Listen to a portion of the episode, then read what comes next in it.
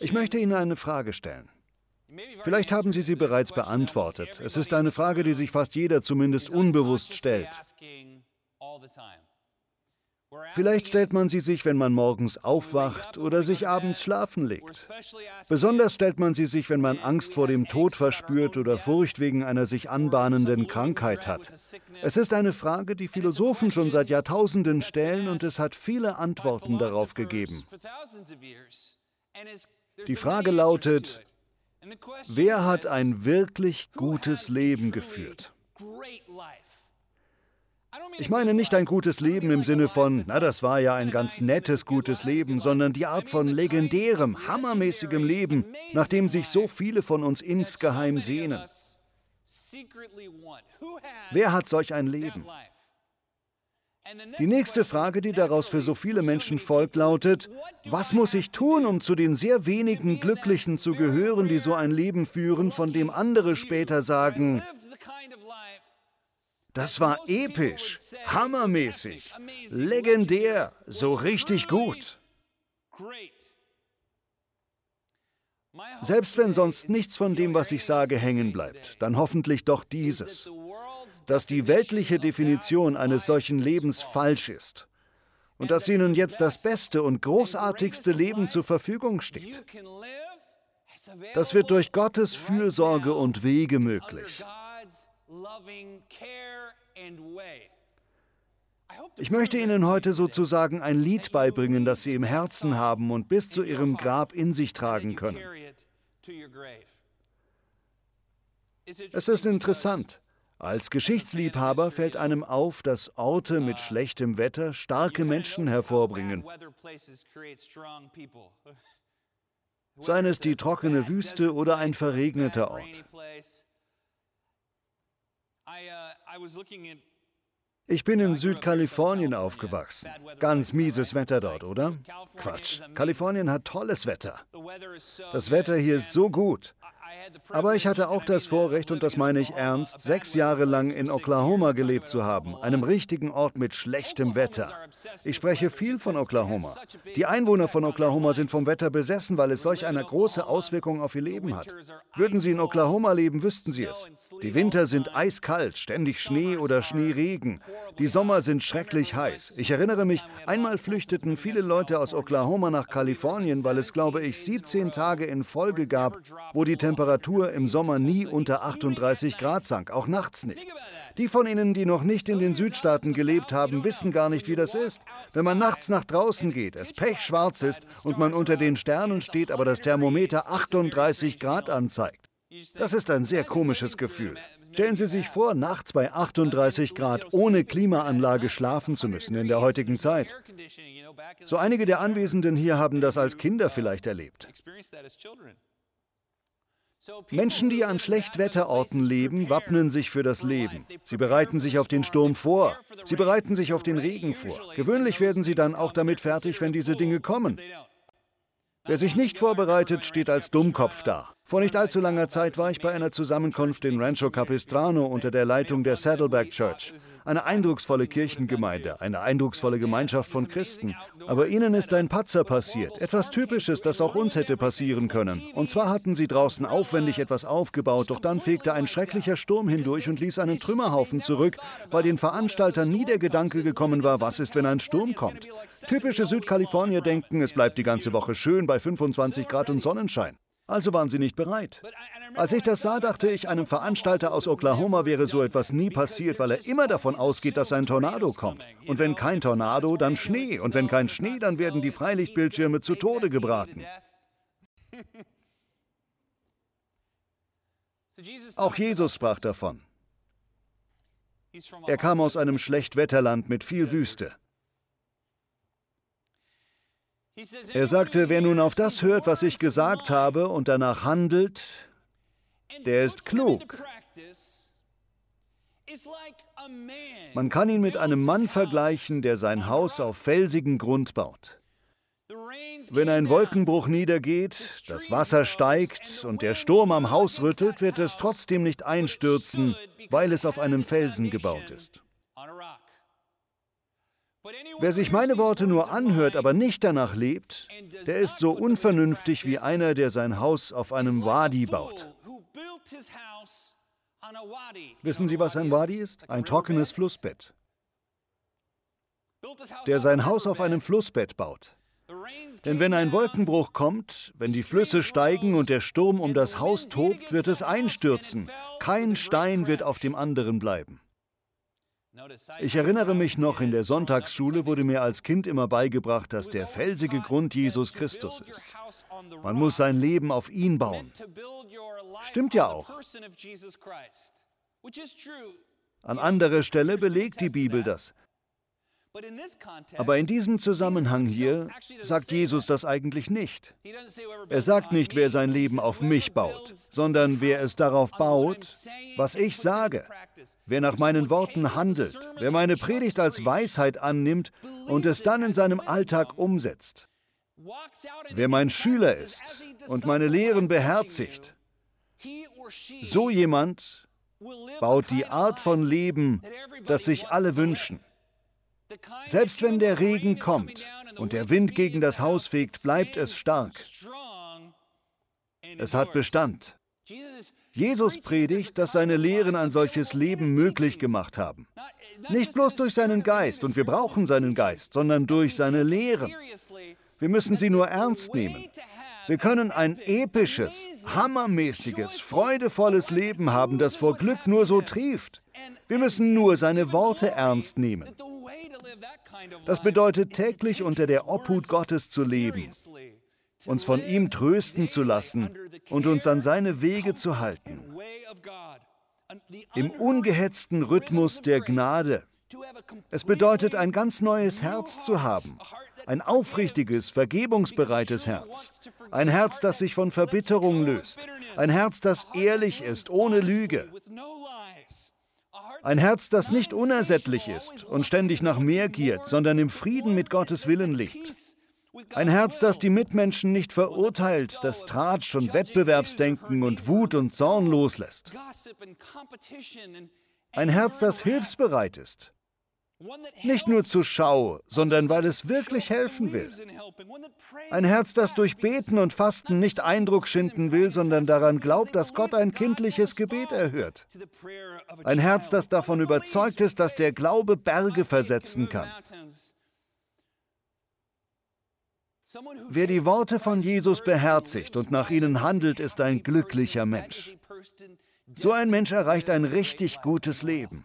Niemand sonst. Das ist das Leben. Das ist es. Und stellen Sie sich vor, es steht jedem zur Verfügung. Und wissen Sie, was sonst noch wahr ist? Diejenigen, die ihr Haus auf dem Wadi gebaut haben, können, wenn der Regen kommt und alles hinwegfegt, zum Felsen blicken und darauf ein Haus sehen. Und dort Zuflucht suchen. Ist das nicht gut? Zu wissen, dass man anderen einen Zufluchtsort zu bieten hat, weil man sein eigenes Leben auf Jesus und seine Lehren gebaut hat. Dass andere durch einen sehen können, es gibt eine bessere Lebensweise. Wir können heute andere auf diese Weise ermutigen. Die weltliche Antwort auf diese Frage, die typische Antwort lautet fast immer, ein außergewöhnliches Leben ist wenigen glücklichen Menschen beschert. So ein Leben können nur Menschen haben, die talentiert genug, reich genug, gut genug und glücklich genug sind und mit dem Richtigen verheiratet sind. Nur so könne man das erreichen, was sich alle wünschen. Einer meiner Lieblingsautoren, Nassim Taleb, nennt das Extremistan. Durch die heutige Technik haben verschiedene Industriebereiche Dinge geschaffen, die extrem von der Norm abweichen.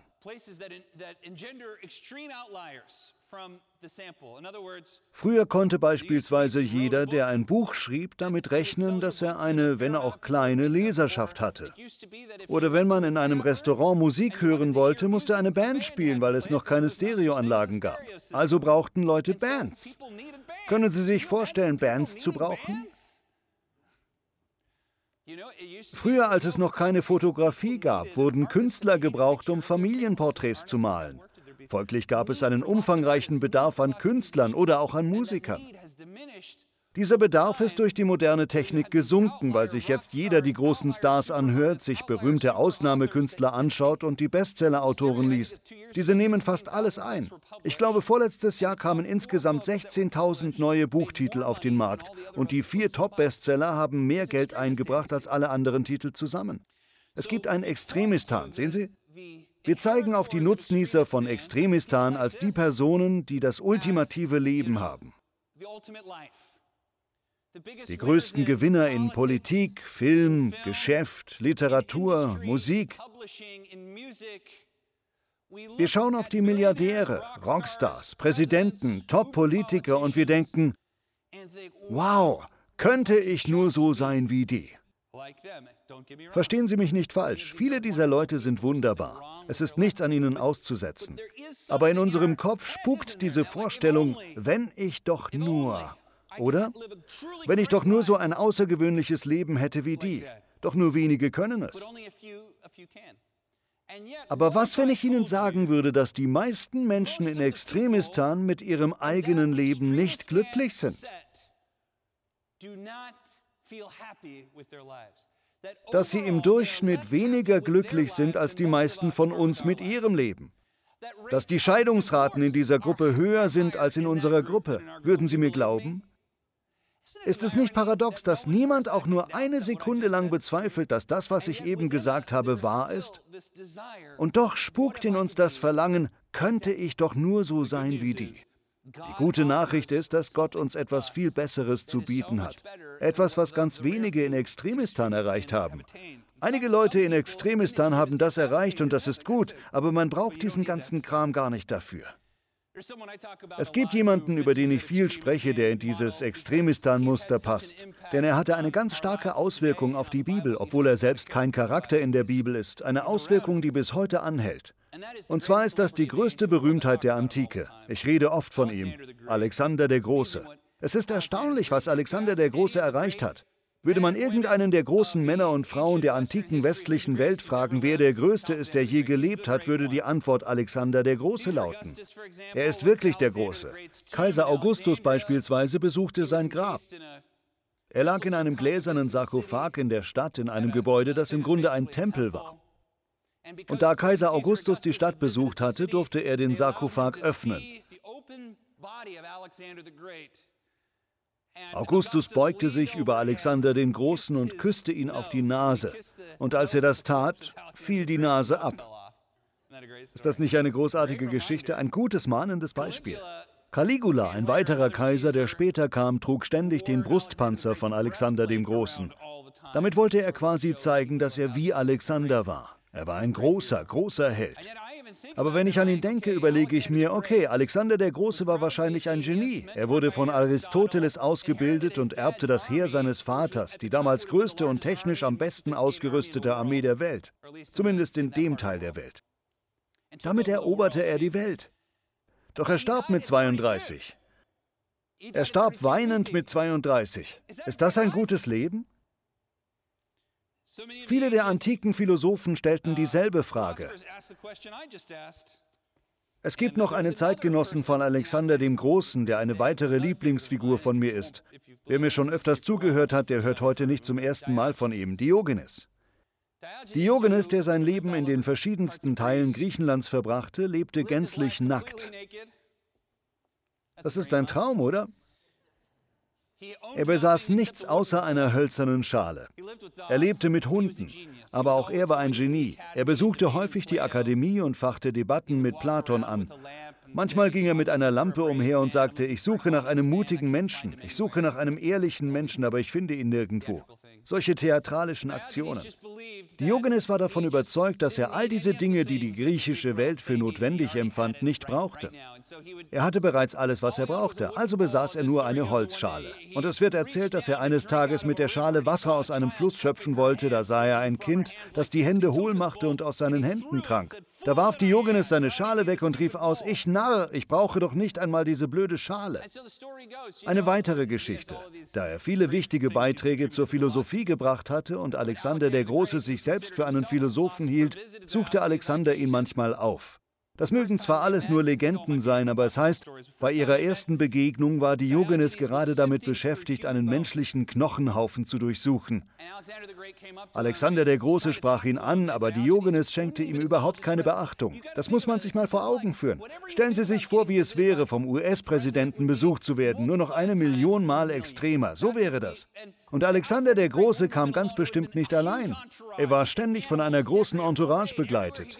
Mit dieser Parade kam er auf Diogenes zu, der ihn nicht beachtete. Er war ihm schnurzegal. Er durchkämmte diese Knochen und schließlich fragte Alexander der Große ihn, Wonach suchst du? Er versuchte ihn dazu zu bringen, zu ihm zu reden. Schließlich schaute Diogenes auf und sagte, ich suche nach den Überbleibseln deines Vaters. Sehen Sie, das war eine philosophische Aussage. Damit sagte er, du magst dich für ganz große Klasse halten, aber auch du bist dem Untergang geweiht, du wirst sterben. Es gibt eine weitere Geschichte über die beiden. Diogenes sonnte sich gerne. In Kalifornien hätte er sich wohlgefühlt. Nun, Griechenland ist das östliche Kalifornien. Eines Tages liegt er wieder mal in der Sonne. Alexander der Große kommt vorbei, um ihn zu besuchen und sagt ihm, Diogenes, ich beherrsche die ganze Welt. Ich habe allen Reichtum auf der Welt. Was auch immer du dir wünschst, bitte mich darum, ich will es dir geben. Diogenes schaut auf und sagt, was ich mir wünsche ist, dass du einen Schritt nach rechts trittst. Denn du stehst mir in der Sonne. Daraufhin sagt Alexander der Große zu Diogenes, wäre ich nicht Alexander der Große, würde ich gerne Diogenes sein. Und Diogenes sagt zu Alexander dem Großen, wäre ich nicht Diogenes, würde ich gerne Diogenes sein.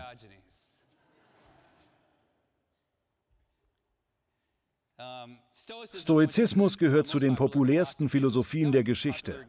Er gewinnt auch wieder neu an Popularität, was wahrscheinlich eine gute Sache ist. Normalerweise führen wir ihn auf einen Mann namens Zenon zurück, Zenon von Kition. Doch dieser hatte ihn von Kleanthis und der hatte ihn von Diogenes. Er ist also wirklich ein Protostoiker, der anfing, die Frage zu entwickeln, die so viele damals stellten. Gibt es ein gutes Leben? Sogar ein richtig gutes Leben, das jeder haben kann, wenn er bloß die richtige Erkenntnis erlangt. Und die Antwort lautete ja. Und deshalb mag ich diese Geschichte. Wir sind zwar keine Stoiker, wir wollen keine nackten Obdachlosen sein, die bei den Hunden schlafen. Aber ich glaube, Diogenes kam dem, was uns durch Gottes Reich zugänglich ist, ein bisschen näher als Alexander der Große. Und es gab einige in der philosophischen Welt, die auf Diogenes und nicht auf Alexander als Vorbild für ein besseres Leben zeigten. Denn Diogenes blieb sich selbst treu und führte ein Leben, das jedem zur Verfügung steht, der den Mut dazu hat. Man muss dazu kein Glückspilz sein. Ich glaube, viele von uns ringen mit dem Wunsch nach einem Leben, wie Alexander es hatte.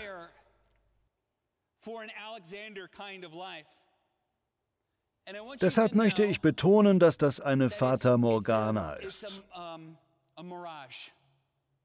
Man ist in der Wüste. Man hat Durst. Aber was man in solchen Menschen sieht, ist ein totales Trugbild. Getragen wird es von Durst und Verlangen nach mehr und von der Projektion durch die perfekten Bilder und Medienclips. Sie legen uns rein. Sie verleiten uns zu dem Glauben, dass das ein richtig gutes Leben sei. Das ist es nicht. Jesus lehrt uns, dass uns das beste, glücklichste, reichste Leben jetzt schon zur Verfügung steht, nämlich im Rhythmus des Lebens in seinem Reich, ohne Hetze. Es ist die Art von Leben, wodurch tote Menschen auferstehen. Es ist die Art von Leben, wodurch man auf Wasser geht. Es ist die Art von Leben, zu dem man nur Zugang findet, indem man all das andere loslässt und sich an den Geist Gottes und sein Wort festhält. Das ungehetzte Leben Gottes in mir. Jetzt. Es steht auch Ihnen jetzt zur Verfügung. So jemand hat ein richtig gutes Leben. Wissen Sie, wer ein richtig gutes Leben hat? Sie. Es ist direkt hier. Sie suchen nach etwas, was Sie bereits haben. Im Geist Gottes und seiner Errettung, in seiner Lehre. Das ist es. Das ist es, was wir wollen. Ich bin überzeugt, wer ein gutes Warum hat, dem ist kein Wie zu schwer. Meinen Sie, Sie könnten nicht durch Wasser schwimmen, das von Haien wimmelt? Dann stellen Sie sich vor, Sie müssten Ihre Tochter retten. Mit einem Mal haben Sie ein gutes Warum. Meinen Sie, Sie können nicht abnehmen? Dann hat eine Konkurrentin von Ihnen ihre Hochzeit und Sie wollen unbedingt in ein bestimmtes Kleid passen und in bester Form auftreten. Gesundheit ist ein viel zu schwaches Warum zum Abnehmen wollen. Klar, wir wären nicht gerne noch gesünder, aber die meisten von uns sind relativ gesund, ich auch. Deshalb lange ich auch bei Keksen mit dicker Glasur zu. Richtig? Gesundheit ist für viele ein zu schwaches Warum. Aber Eindruck bei der Hochzeit einer Konkurrentin oder bei einem Klassentreffen schinden zu wollen, das ist ein starkes Warum. Das sind die Warums, die uns motivieren. Bloß der Gedanke, Wäre es nicht cool, 24 Stunden lang an einer Stelle zu stehen, ist ein schwaches Warum. Aber hey, wenn du 24 Stunden lang auf einer Stelle stehst, gebe ich dir eine Million Euro. Das ist ein starkes Warum. Nun glaube ich, dass vielen von uns Christen ein schwaches Warum gegeben worden ist. Warum sollte ich Jesus nachfolgen? Warum sollte ich tun, was Jesus hinsichtlich des Umgangs mit meinen Mitmenschen lehrt? Das Warum für die meisten Menschen lautet, damit ich ein respektabler Christ sein kann. Oder das Warum lautet, damit ich kein schlechter Mensch oder ein Heuchler bin. Oder damit ich nicht geächtet oder ausgeschlossen werde. Ich tue so ungefähr, was alle anderen tun, aber ich will kein schlechter Mensch sein. Das ist die geistliche Entsprechung von, das ist gut für dich. Es ist kein starkes Warum. Es ist eigentlich überhaupt kein Warum. Es ist noch nicht mal ein Grund. Der Grund, warum wir so leben sollten, ist, dass es das monumentalste, erstaunlichste, freudenvollste Leben ist, das wir haben können. Eines der häufig am schlechtesten übersetzten griechischen Wörter in der Bibel ist Mekarios. Wir sehen es oft noch durch die katholische Brille. Übersetzt wird es traditionell als selig. Wann immer wir selig hören, verstehen die meisten von uns es falsch. Für uns ist selig ein ganz frommer Begriff, etwas, was man selten außerhalb der Kirche hört. Es ist selig, es ist selig. Wiederum ein schwaches Warum. Wie gesagt, in der Bibel ist das Wort für selig Makarios. Das beste Wort, das wir dafür haben, wobei es ihm nur ansatzweise nahe kommt, ist glücklich. Aber auch glücklich ist nicht das richtige Wort. Makarios bedeutet, vor Glück nur so zu triefen, total erfüllt zu sein, vor Leben übersprudeln, voller Freude, eine Freudenquelle. Das ist Makarios. Hören Sie das, wenn Sie selig hören? Einmal wusch Jesus seinen Jüngern die Füße. Falls Sie in der Kirche groß geworden sind, haben Sie diese Geschichte schon eine Million Mal gehört. Kurz vor seiner Kreuzigung legt Jesus sein Gewand ab, ein schönes Gewand, und bindet sich ein Handtuch um. Er zieht sich wie ein Sklave an und dann geht er von Person zu Person und wäscht diesen jungen Leuten die Füße. Sie hatten bestimmt Dung und Schmutz und anderes an ihren Füßen. Er säubert ihnen die Nägel, entfernt den ganzen Dreck. Ziemlich eklig. Mit den Händen zwischen den Zehen sauber zu machen, sehen Sie? Das ist eklig. Er tut das, er wäscht ihnen die Füße. Ihnen ist das peinlich, weil sie so viel Respekt vor ihm haben. Aber er reinigt sie und sagt dann, ein Diener steht niemals höher als sein Herr. Ein Schüler steht niemals höher als sein Rabbi. Und ein Botschafter untersteht dem, der ihn gesandt hat. Ich habe euch damit ein Beispiel gegeben, dem ihr folgen sollt, okay? Hätte er es dabei belassen, hätte das Warum gelautet, weil es gut für euch ist. Es ist eine gute Sache, ihr solltet das tun. Doch das ist es nicht, was er sagt.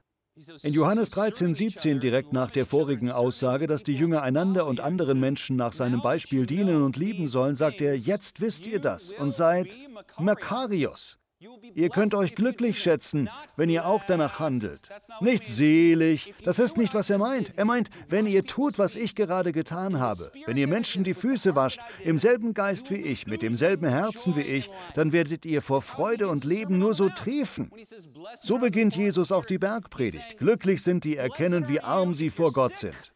Er sagt im Grunde, glücklich seid ihr, wenn ihr krank seid. Glücklich seid ihr, wenn ihr gerade gefeuert worden seid. Glücklich seid ihr, wenn ihr gerade einen geliebten Menschen verloren habt. Glücklich seid ihr, wenn alles in eurem Leben in die Binsen geht. Glücklich seid ihr, wenn ihr euer Geschäft verloren habt, weil jemand euch hintergangen hat. Glücklich seid ihr, wenn ihr verklagt werdet und verliert, weil ihr euch keine guten Anwälte leisten könnt. Glücklich seid ihr, wenn ihr euren Job hasst. Glücklich seid ihr, wenn eure Ehe nicht gut läuft. Glücklich seid ihr, wenn es einen Beziehungsbruch mit euren Kindern oder Eltern gegeben hat. Glücklich seid ihr, wenn alles in eurem Leben schief läuft. Warum? Weil ich euch durch meine Lehren zeige, dass ihr trotzdem Menschen sein könnt, die absolut freudig und glücklich sind. Ihr könnt ein erfülltes Leben haben und vor Freude nur so triefen. Ihr könnt wie ein Haus sein, das auf unerschütterlichem Boden gebaut ist. Wenn ihr nur das tut, was ich euch lehre, wenn ihr nur das tut, was ich euch heute sage, dann werden all diese Dinge von euch abfallen und ihr werdet oben auf sein. Einfach dadurch, dass ihr in meinem Reich lebt. Einfach durch das Leben in meinem Reich. Einfach indem ihr unter Gottes Fürsorge lebt und auf seinen Wegen geht.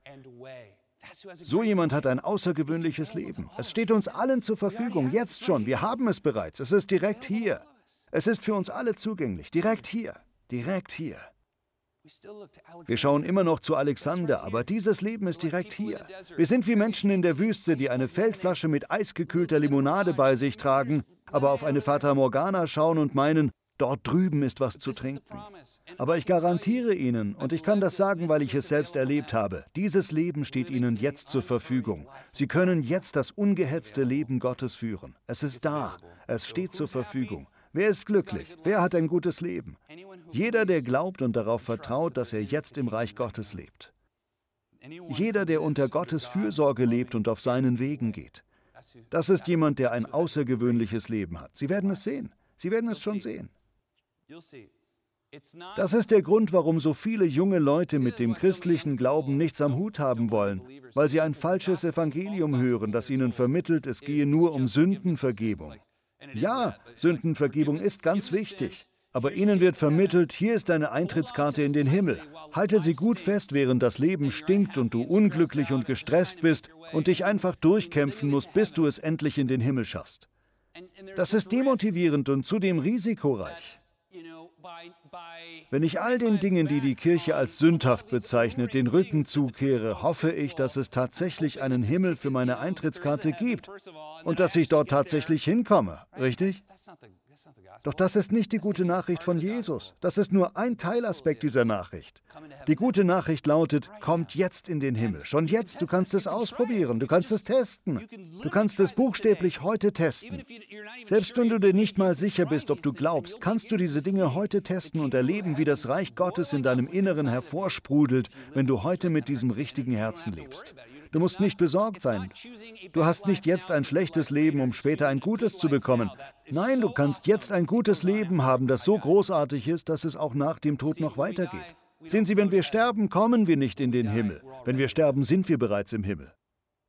Ergibt das Sinn? Weil wir bereits jetzt im Himmel sind. Tun Sie heute Folgendes. Nicht, weil Sie müssen oder weil Sie ein guter Mensch sein sollten oder weil es das Richtige ist. Aber wollen Sie ein richtig gutes Leben führen?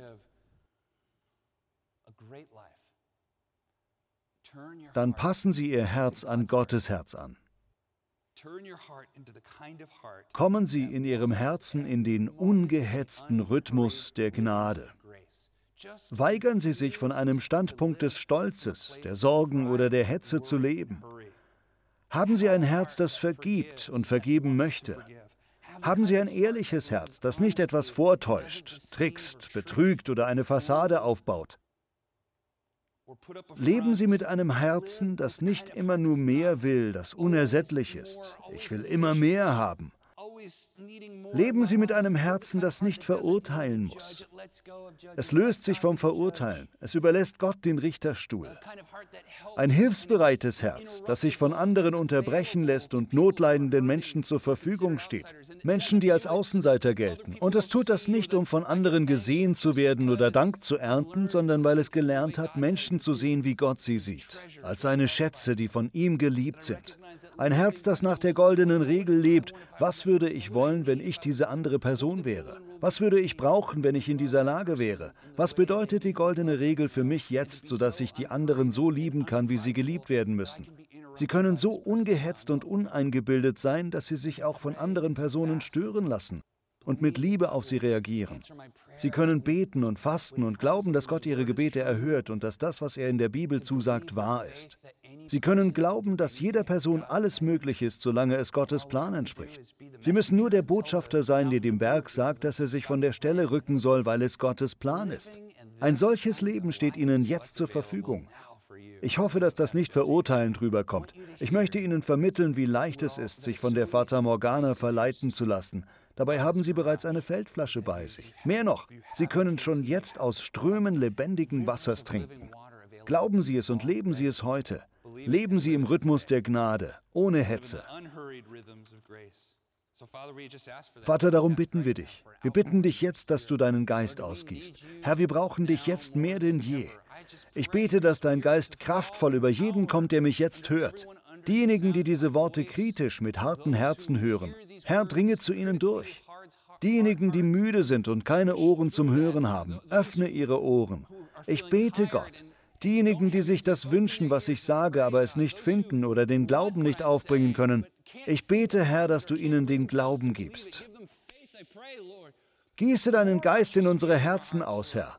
Jeder, der in diesem Moment innehält und sagt, Herr, ich brauche dich, bitte erhöre das Gebet. Du hast gesagt, wer anklopft, dem öffnest du die Tür. Wer sucht, der findet. Wir suchen nach dir, Herr. Also bete ich Gott für eine Ausgießung deines Geistes. Gib ihnen, was du mir gegeben hast. Herr, ich bete darum im Namen von Jesus. Einfach für eine Ausgießung deines Geistes, Gott, und dass heute ein neuer Tag sein wird für alle, die jetzt meine Stimme hören. Das bete ich im Namen Jesu. Amen. Können Sie mit mir aufstehen? Wir wollen noch zusammen singen.